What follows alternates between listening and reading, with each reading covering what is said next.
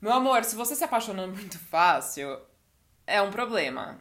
Ainda não é que eu me apaixono, mas eu me apego muito, sabe? Muito fácil. Uhum. Também é um problema. É um problema, é um alerta vermelho.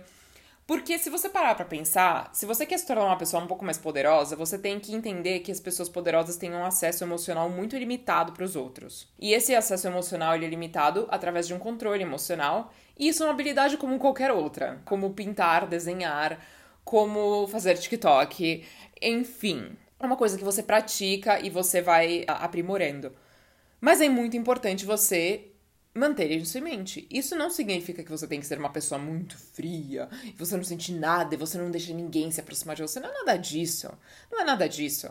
Não, isso, isso aí, quando eu vejo uma pessoa desse tipo, eu vejo que a pessoa, na verdade, ela é muito vulnerável. Ela é como se ela tivesse um, isolada em cima de uma placa de iceberg, sem nenhum casaco, sem nenhuma arma para caça, nada, nada, nada é miserável, né? Pensa numa situação dessa, é absolutamente miserável, então não é isso que a gente quer.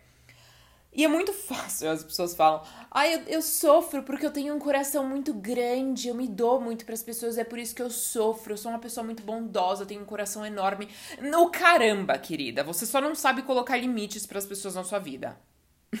é isso, você não se você se coloca em segundo plano. É isso que você faz. Você se coloca em segundo plano pelos outros. Você não se manifesta quando as pessoas passam do seu limite. Então é disso tudo que a gente vai falar hoje, tá? Conheça as suas fraquezas e as suas forças. Uma pessoa com acesso emocional controlado, ela vai ainda ter essas fraquezas e forças, tá bom? Todo mundo tem inseguranças, fraquezas, forças, uh, pontos fortes e tudo mais. Mas você precisa saber quais são. Sabe por quê? Porque as pessoas que estão usando tudo isso contra você, elas te conhecem muito melhor do que vocês conhecem muito melhor do que você se conhece. Então tá na hora de você ficar 30 passos à frente. Pensa no seguinte, como é que você faz isso? Quais são os melhores elogios que você já recebeu? Quais são as piores ofensas que você já recebeu? E esses dois pontos aí, se você parar para pensar, eles são coisas que as pessoas falam. E a gente sabe, a gente fala aqui no podcast, eu falo também nos meus vídeos, que o que uma pessoa fala não tem tanto valor quanto as atitudes. Então agora a gente vai falar das ações. Quais atitudes você repudia, você não aprova nos outros? E quais atitudes você admira?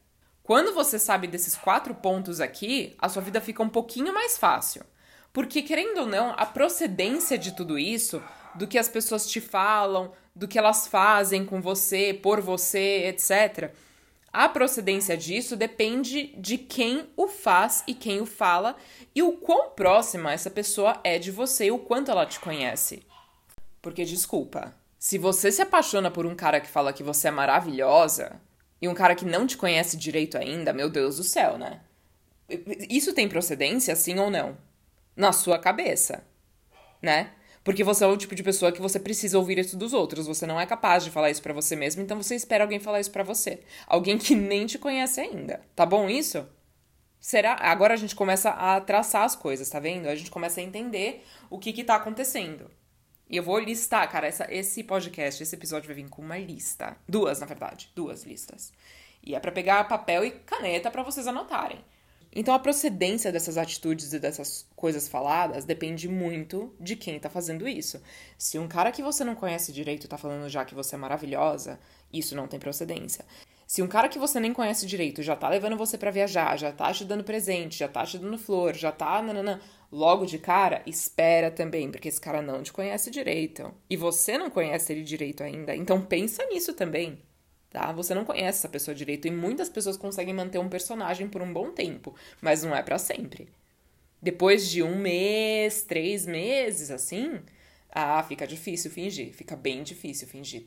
Porque o nosso cérebro, ele se baseia em hábitos. Então, por um tempo, uma pessoa consegue fingir e montar um personagem só para você, baseado nas suas fraquezas, nas coisas que você gosta e tudo mais. Mas isso não se sustenta por muito tempo, porque depois vão começar a aparecer inconsistências. Comparado ao que a pessoa estava falando para você no início e o que está falando agora, o que a pessoa estava fazendo no início e o que ela está fazendo agora, tanto para você quanto na rotina dela. Quando você faz esse trabalho interno e você documenta em papel essas informações, você naturalmente vai ver suas próprias armadilhas e você vai ver que você cai nelas sozinha. Ah, eu, eu caí nessa armadilha porque ele falou isso pra mim, ele falou... E você caiu. E você acreditou. E você depositou suas fichas naquilo. É, é, é, surreal, você não acredita. Você Imagina se você depositasse essas fichas todas no que falam e fazem as pessoas que realmente gostam de você e estão na sua vida já faz um bom tempo. Mas não, você tá trocando tudo, está fazendo tudo ao contrário. Você dá muito mais importância para um cara que nem te conhece direito ainda. Tá certo isso? Não tá. Então vou listar aqui agora os 10 sinais de carência. Ana, mas qual que é o problema de ser carente? A carência vai implodir o seu relacionamento. A sua carência vai implodir o relacionamento, a carência do outro também. Tudo que eu estiver falando agora se atenta ao que você está fazendo, o que você tende a fazer e o que o outro está fazendo também, porque sim, isso se aplica ao outro também. Ok? Vamos lá. 10 sinais de carência. Número 1. Um, o seu senso de identidade se baseia na sua vida amorosa e na qualidade dela. Ah, vai, vai sim. Você fica muito se sentindo popstar Beyoncé quando você tem um cara lambendo a sola da sua bota. Mas no momento que você não tá lá muito bem com boy, ou no momento que você não tem boy, você está no lixo, não é? Pois é. Isso é uma coisa boa? É claro que não. Isso é uma coisa péssima. Absolutamente péssima, porque você tá literalmente escancarando para você mesma que você sim baseia a sua autoestima na presença e na validação do outro, de uma outra pessoa.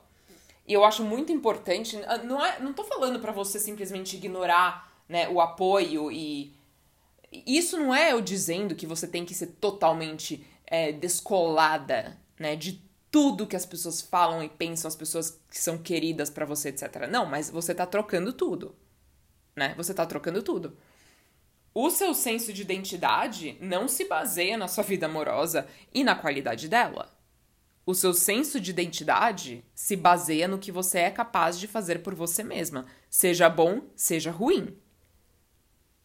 E a gente tem que lembrar de uma coisa: onde há luz, há escuridão. Então, a sua capacidade de se autodestruir, ela pode sim se converter numa capacidade de se construir assim, monumentalmente se for para basear o seu senso de identidade em qualquer relacionamento, que seja no seu relacionamento com pessoas que realmente querem seu bem e já te conhecem há muito tempo. Não em pessoas que você ainda está conhecendo e com quem você quer se relacionar, nada disso. Segundo sinal de carência, você não se manifesta quando desrespeitam os seus limites. Segundo sinal de carência, você não se manifesta quando desrespeitam os seus limites e, portanto, te desrespeitam, né? Você se deixa violar muito fácil e você fica quieta. Você fica quieta, você não fala nada, você não negocia. Não, não, não, não.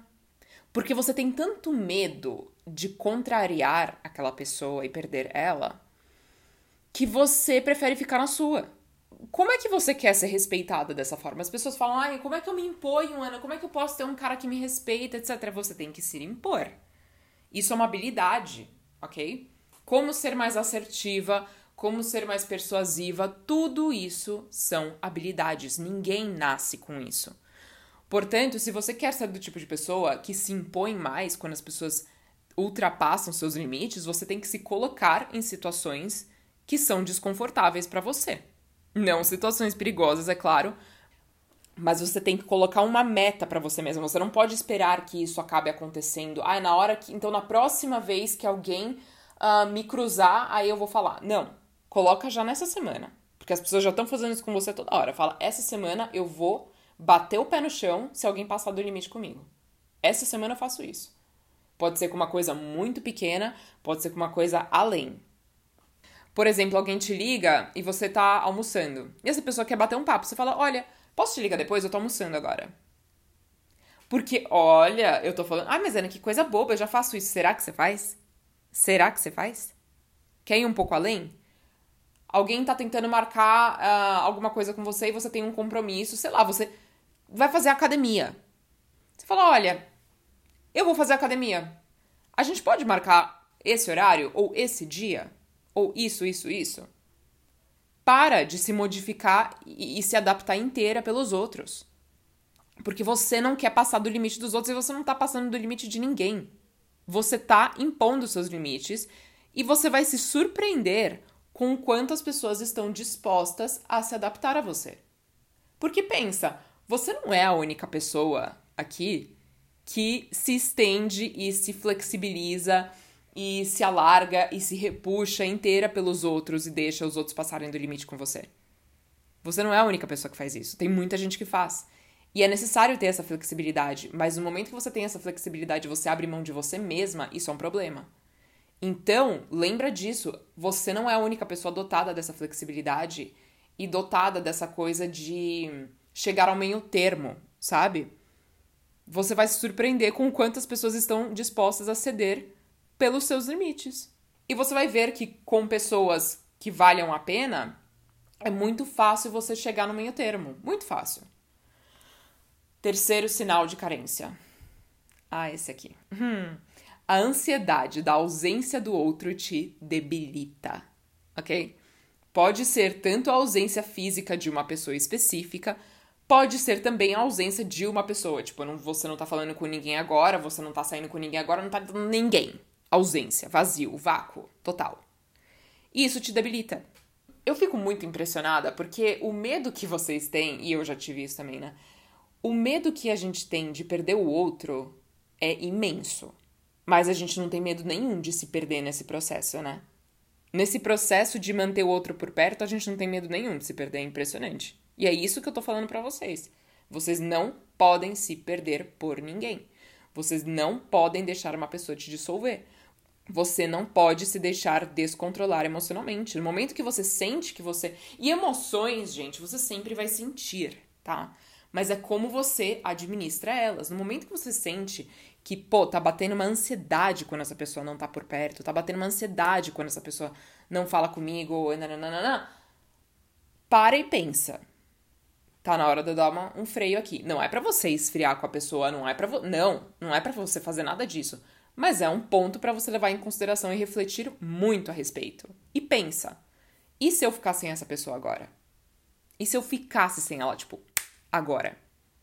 Por que, que eu tenho esse medo? Por que, que eu me sinto assim? Pode ter motivos válidos, claro, essa pessoa é importante para mim, meu Deus, essa pessoa me torna uma pessoa melhor, etc. Mas podem ter motivos muito inválidos. Muito inválidos. Pensa nisso. Quarto sinal de carência: você rotineiramente monitora a rotina e as redes sociais do outro aos mínimos detalhes. Ah, sim. Ai, você não ia na academia de manhã? Ai, mas você não sei o quê. Ai, você tá seguindo mais duas pessoas? Ai, mas o quê? Amiga, para com isso. Eu já fiz isso, eu já fui muito louca, cara. Eu já fui muito louca. Vocês não têm nem ideia. Vocês não têm nem ideia do quanto eu já fui louca, tá? Não é saudável. Monitorar rotineiramente aos mínimos detalhes? Não. Claro que você tem que se atentar à rotina dessa pessoa e se atentar também às redes sociais dela. Como uma pessoa se comporta nas redes sociais, eu acho que para mim, Ana Luísa, é um bom indicador de como essa pessoa é, se comporta na vida real e nos relacionamentos, ok? Eu falo mesmo. Não é a única evidência, claro, do caráter dessa pessoa, mas é um bom fator. Inclusive porque tem gente que simplesmente nunca usa rede social, mas é doida para meter uns chifres, né? Então. E quando você fica monitorando a rotina dessa pessoa, ah, mas você já saiu? Ah, mas esse horário já pra você chegar em casa. Se você faz isso desnecessariamente ao ponto que te debilita e você fica ansiosa e monitorando lá que nem uma louca, não dá. Não dá. Ok? Então, dosa muito bem isso aí. Isso aí não é saudável. Eu falo, e assim, é cansativo tanto pro outro quanto para você. A gente sabe disso. Quinto sinal de carência: você celebra o básico. Você celebra o básico. Ah, ele falou que eu sou maravilhosa. Hum? Ah, ele me apoia. Hum? Ai, ele me levou para sair. Hum? Ai, ele disse. Hã? Ai, ele bebe e, e fica bêbado e não trai. É, é sério isso para você faz um super-homem? É, será que isso não é o mínimo? não é o mínimo? Então, esse é um mega sinal de carência, ok? Você tá celebrando coisas que são básicas, ok? São mínimas para um relacionamento. E era para você estar tá celebrando muito mais. Esse cara me apoia em tudo que eu faço, ele entende os meus defeitos, eu entendo os defeitos dele, ele aprende comigo, eu aprendo com ele. ele me coloca para cima quando eu tô para baixo, eu coloco ele para cima quando ele tá para baixo, etc. Isso é coisa para se celebrar. E você pode falar, Ana, mas isso que você falou também não é básico? É, é básico, mas é muito mais prova do que a pessoa sente por você e do quanto a pessoa tá comprometida com você do que a pessoa falar que você é maravilhosa. Do que a pessoa ficar bêbada e não te trair. Desculpa, mas é. Número 6. Você sempre vai atrás dele. Sempre. Você é a mais proativa desse relacionamento. Você planeja tudo, os encontros, você vai atrás, você quer saber como foi o dia, tudo, você vai atrás. E você não se importa com isso. Oh, Deus. ah, eu não me importo. Eu, não me, eu tô carregando o peso inteiro do relacionamento nas minhas costas, eu não me importo. Será que você não se importa? Eu tô achando, eu, eu vou falar isso para você como experiência, tá? Por experiência. Você vai implodir uma hora. Eu juro por Deus. Na hora que você acordar e você vê o quanto você tá fazendo, quanto o outro tá fazendo porra nenhuma, aí você vai ver. Para de ficar indo atrás dele, dela. De toda forma, mesmo em amizades, você não pode ficar toda hora indo atrás fazendo todo o serviço. Não dá. Não dá. A pessoa não vai apreciar você. Ai, mas ele vai me apreciar. Ele, como é que ele não me aprecia? Eu faço tudo. Você faz tudo. Por isso que ele não te aprecia. Você faz tudo. Como é que uma pessoa que sabe que você morre de medo de perder ela, tá lá lambendo as botas, fazendo tudo, como é que essa pessoa vai te apreciar? No final das contas, a gente aprecia o que a gente luta para ter e manter, ok? A gente dá muito mais valor pelo que a gente luta para ter, ok? Muito mais valor. Ah, mas eu não quero não, eu não quero parar de ir atrás porque aí ele não vai vir atrás de mim. Ah, ah, pronto, pimba, vai embora sinal de que você não precisa dessa pessoa. Você vai ver quanta flor morta você tá regando na hora que você parar de regar, querida. Você vai ver. Para de ficar. Então, para de ficar indo atrás. Deixa ele vir atrás, se ele quiser. Se não quiser, bola pra frente, vai para outro. Número 7. Você considera a hipótese de um relacionamento cedo demais. Ah, cedo demais. Lá no primeiro encontro você já considera que esse cara já pode namorar você. Com base nos seus ideais, né? Porque, de fato mesmo, você não tem nada de informação. Não, você não tem. Você não conhece a pessoa o suficiente, essa pessoa não conhece você o suficiente. Porque não adianta nada você conhecer muito de uma pessoa, mas você não conhece com, como essa pessoa te conhece e como ela lida com você. Essa informação você não tem ainda, vai demorar para ter, porque o tempo mostra isso. Então, quando você tá cedo demais, já considerando, já vislumbrando tudo na sua cabeça, já depositando todas as suas fichas, querida, você vai quebrar a cara. Vai quebrar a cara, é inevitável. E é bom até você visualizar essas coisas e idealizar, é gostoso, etc. Mas isso é para você lembrar do que você quer e exige, e não para você criar uma fantasia na sua cabeça e fazer você esquecer das coisas que realmente estão acontecendo e o que ele realmente está fazendo por você, que às vezes não é nada. Porque às vezes o que acontece, no que você tá fantasiando tudo isso, você tá fantasiando muito mais do que essa pessoa ao seu lado.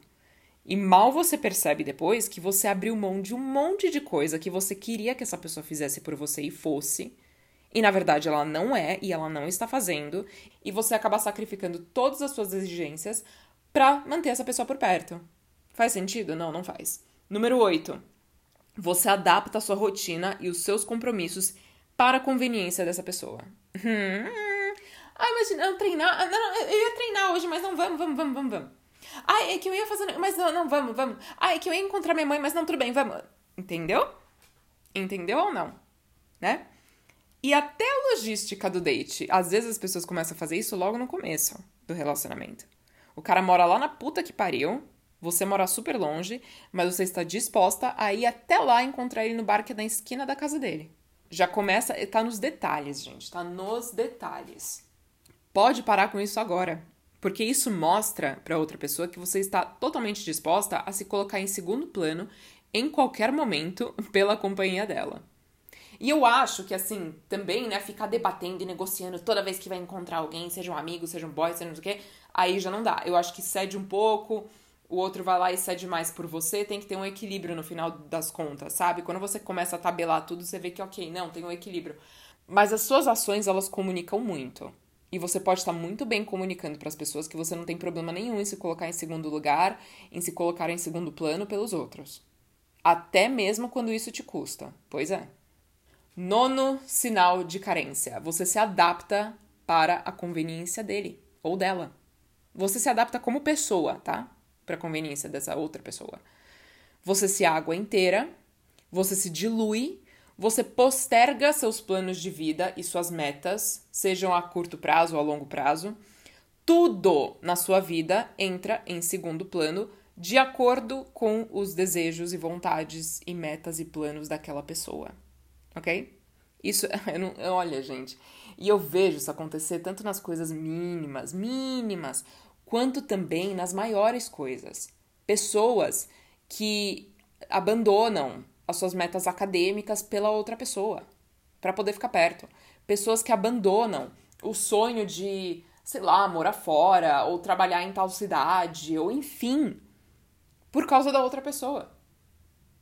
É, é, muito triste isso. Claro que você pode, em qualquer momento da sua vida, realizar qualquer um desses sonhos. Nada impede, mas é muito triste isso, porque querendo ou não, você acaba o relacionamento depois e fica, meu, não acredito que eu abri mão por causa disso. Não acredito. Não acredito. E outra, isso é um sinal ótimo de que essa pessoa não tá na mesma página que você e vocês não estão no mesmo compasso. Você pode estar muito compatível com uma pessoa agora, mas se vocês não têm as mesmas visões de vida, os mesmos desejos, de, etc., a longo prazo fica difícil. Fica difícil. Décimo e último sinal de carência. Você precisa da reafirmação constante dessa pessoa. Constante. E muitas vezes isso é verbal. Você, eu, eu já passei por isso, tá? No sentido de que eu tava no relacionamento e eu falei, meu, mas você nunca fala que você me ama, você nunca fala que não sei o quê. E uma coisa que ele falou para mim na época, e que na época não engolia, eu não aceitava, mas que faz muito sentido, que é o seguinte: se eu ficar te falando eu te amo toda hora, essa palavra vai perder o valor. Eu prefiro falar eu te amo num momento especial do que falar isso toda hora. E aquilo me frustrava, eu ficava, ai não, mas vai que ele não é assim. E não, ele realmente tinha uma linguagem de amor completamente diferente da minha. Pensa nisso, gente. Se você exige constante afirmação dessa pessoa, isso é um problema muito sério. Ok? E muitas vezes essa afirmação que você exige, você necessita e você carece, ela vem também, sabe da onde? Das redes sociais. É, nas redes sociais, quando você fica postando boy toda hora, quando você fica postando tudo a respeito do relacionamento toda hora, toda hora, blá, blá, blá, isso mostra que você depende não apenas da reafirmação daquela pessoa, como também da reafirmação dos outros. Você precisa que os outros reconheçam que você está num relacionamento e que esse relacionamento está feliz. E assim, não tô falando, não tô condenando pessoas que postam, eu mesma já postei, etc, etc. Mas o problema é quando você faz isso demais. Às vezes até quando o relacionamento nem tá bom. Porque o que mais tem hoje em dia, a gente sabe disso, são casais que estão em crise postando nas redes sociais como se estivesse tudo bem. Porque isso alimenta o ego da pessoa. É um status social, é uma coisa. É parte do status quo você estar num relacionamento feliz. As pessoas veem que você é suportável o suficiente para estar com outra pessoa, né? então, cuidado com isso. Cuidado com isso. Quando você se sente bem sozinha, você nunca se sente sozinha, sabe? E é muito esclarecedor isso. Quando só quem sabe e, e quem lutou por isso vai entender a clareza de você finalmente se sentir bem sozinha, sem estar tá falando com ninguém, sem ter ninguém te desestabilizando ou te reafirmando ou nada, nada, nada. Você é livre, sabe? E você se basta. Um ponto negativo disso, sabe qual é? E eu tô falando disso com uma coisa presente para mim. Eu tô trabalhando, gente, vou me abrir agora com vocês, eu tô trabalhando isso em terapia agora. Depois que você luta tanto para ficar bem sozinha, é muito difícil se abrir. É muito difícil se abrir depois, porque você ralou tanto, você quebrou tanto a cara e teve que lutar sozinha demais para você finalmente se sentir bem na própria pele sozinha. E você não tá disposta a colocar nada disso em risco por ninguém. Você fala: "Meu, agora ninguém me tira do eixo. Eu não vou, não vou então, cuidado com isso, tá? E quem estiver sofrendo disso também, vamos lá no Twitter, a gente conversa a respeito, beleza? Agora vamos falar de coisas boas, tá? Eu falei só de sinais, assim, para você se tentar que realmente podem ser muito ruins, ok? Ok, agora vamos falar de coisa boa. Coisas boas aqui, que são saudáveis você sentir, mas, aliás, no final das contas, tudo é meio que saudável sentir, até ciúme, saudável sentir. Mas é a dose daquilo, o quanto aquilo te debilita, o quanto aquilo te afeta, etc. Isso que a gente vai discutir agora. Coisas boas para você se atentar. Número 1. Um. Ah, eu perguntei no Twitter agora há pouco, né? Porque a pessoa que fez o episódio de última hora. Ups! Eu perguntei no Twitter agora há pouco.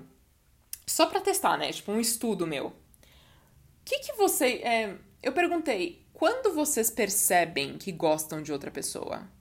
Vocês responderam várias coisas, inclusive coisas que estão listadas nessa lista de 10 sinais de carência. Pois é, mas sabe que eu não vi ninguém falar até agora? Até agora. E eu tenho 20 mil seguidores no Twitter, hein? Mas até agora ninguém falou.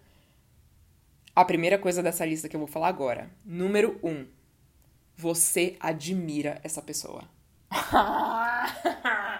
Todos vocês falando assim. Ah, eu percebo que eu tô gostando de outra pessoa quando já tô obcecada. Ah, eu percebo que eu tô gostando de outra pessoa quando eu falo muito nela. Ah, eu percebo que eu tô.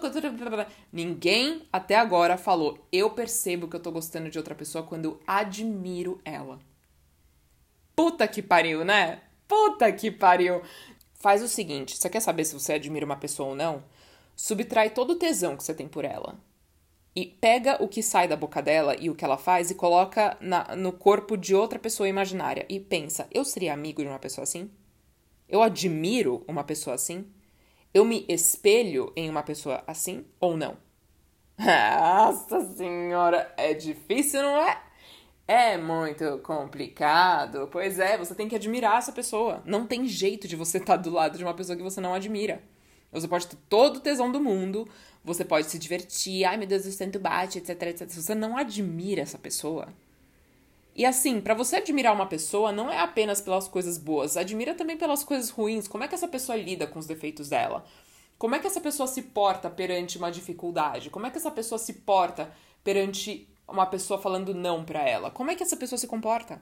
Ah, tá ali, meu amor, tá ali. Isso vem com o tempo, meu amor. Isso não é no, nos primeiros encontros, isso não é no primeiro mês, isso. Não, isso vem com o tempo. Pode ver. Pode ver.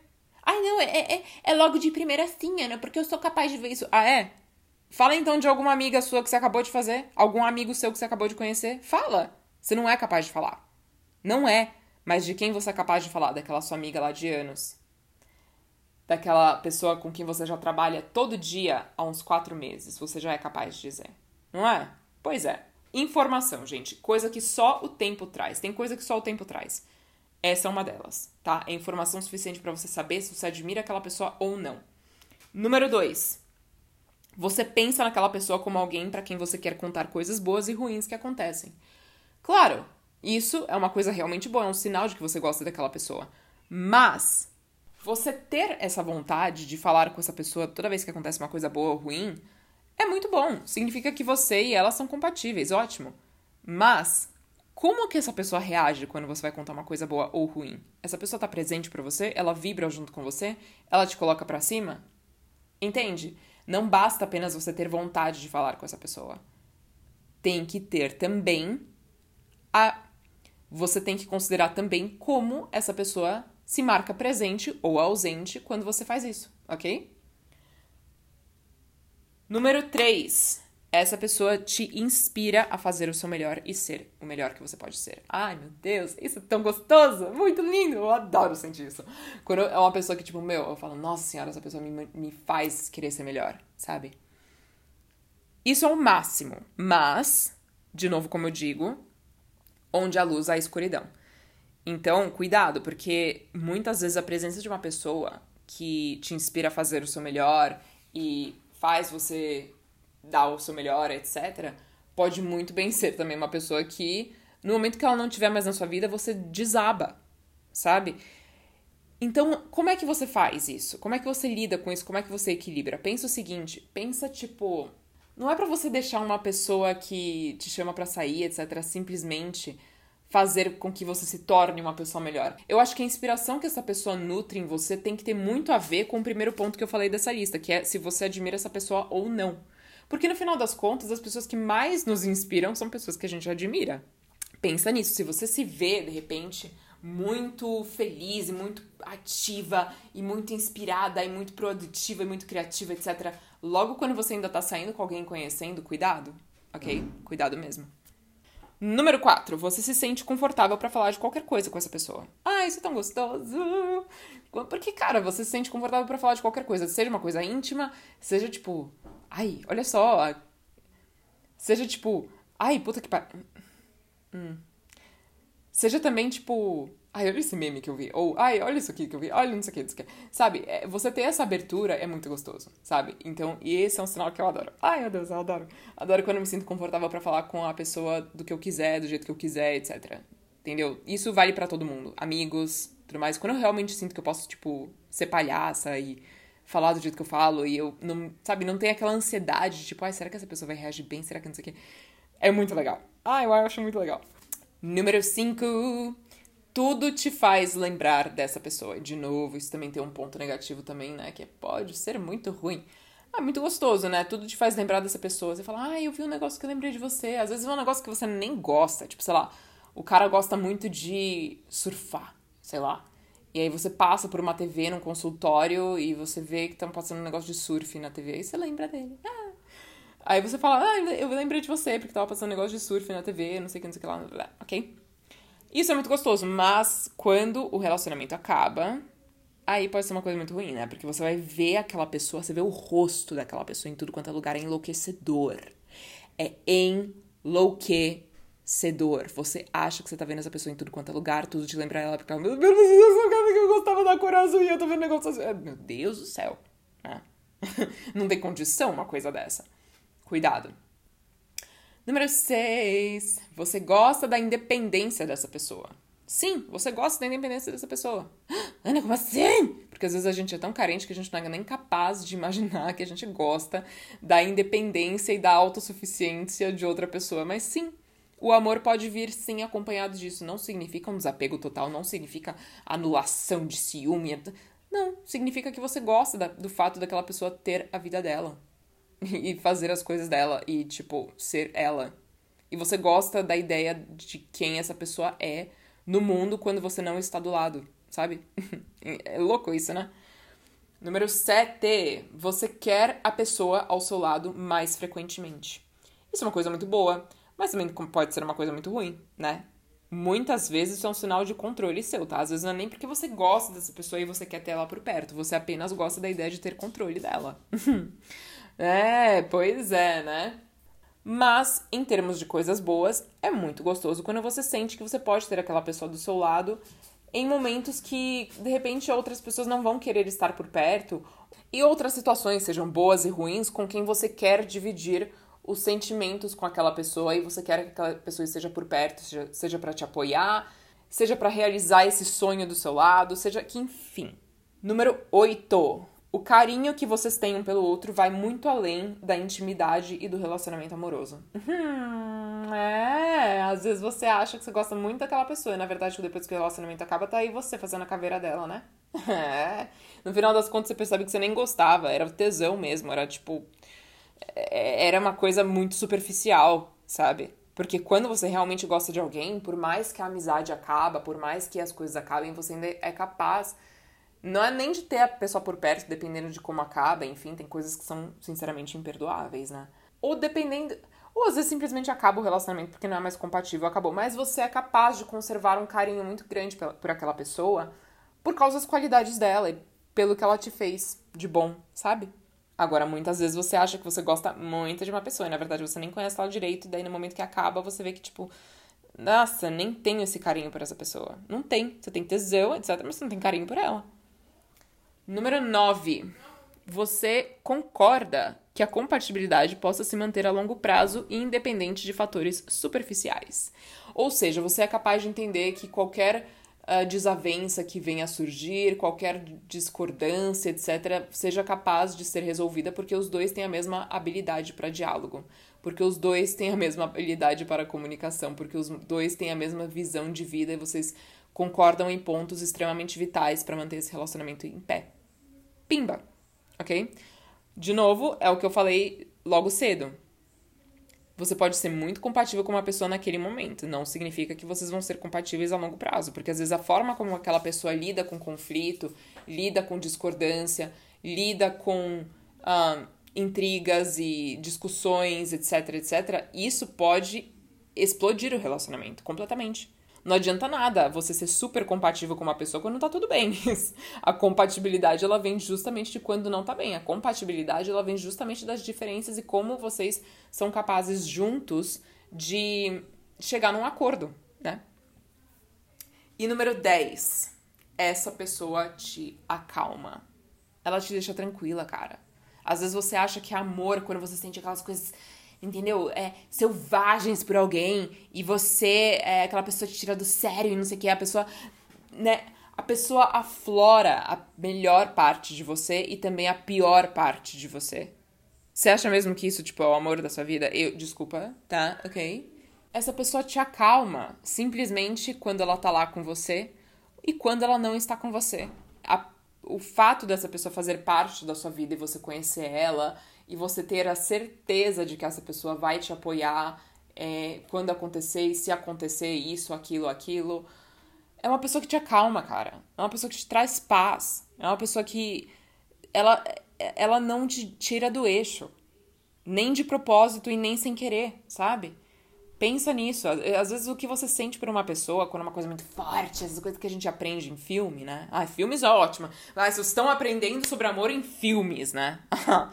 Gente, quando você sente todas essas coisas muito intensas, etc., não significa que é um amor muito mais forte do que um amor entre duas pessoas que querem o bem uma da outra. No final das contas, cara, os filmes, ok? Eles precisam vender. Uma ideia de amor saudável e estável não vende. Porque não é drama o suficiente para fazer as pessoas sentarem a bunda no cinema. Entendeu isso ou não? Pois é. Então, uma pessoa que realmente é para estar tá na sua vida, ela te acalma. Ela não te tira do eixo, ela sabe dos seus gatilhos, das suas fraquezas, etc. Mas ela não vai usar isso contra você e vice-versa. É isso. Gente, ai que delícia de episódio. Meu Deus do céu. Gente, muito, muito, muito obrigada. Quem se identificou com alguma parte aí, me escreve lá no Twitter. E. Jo! E até o próximo episódio do podcast.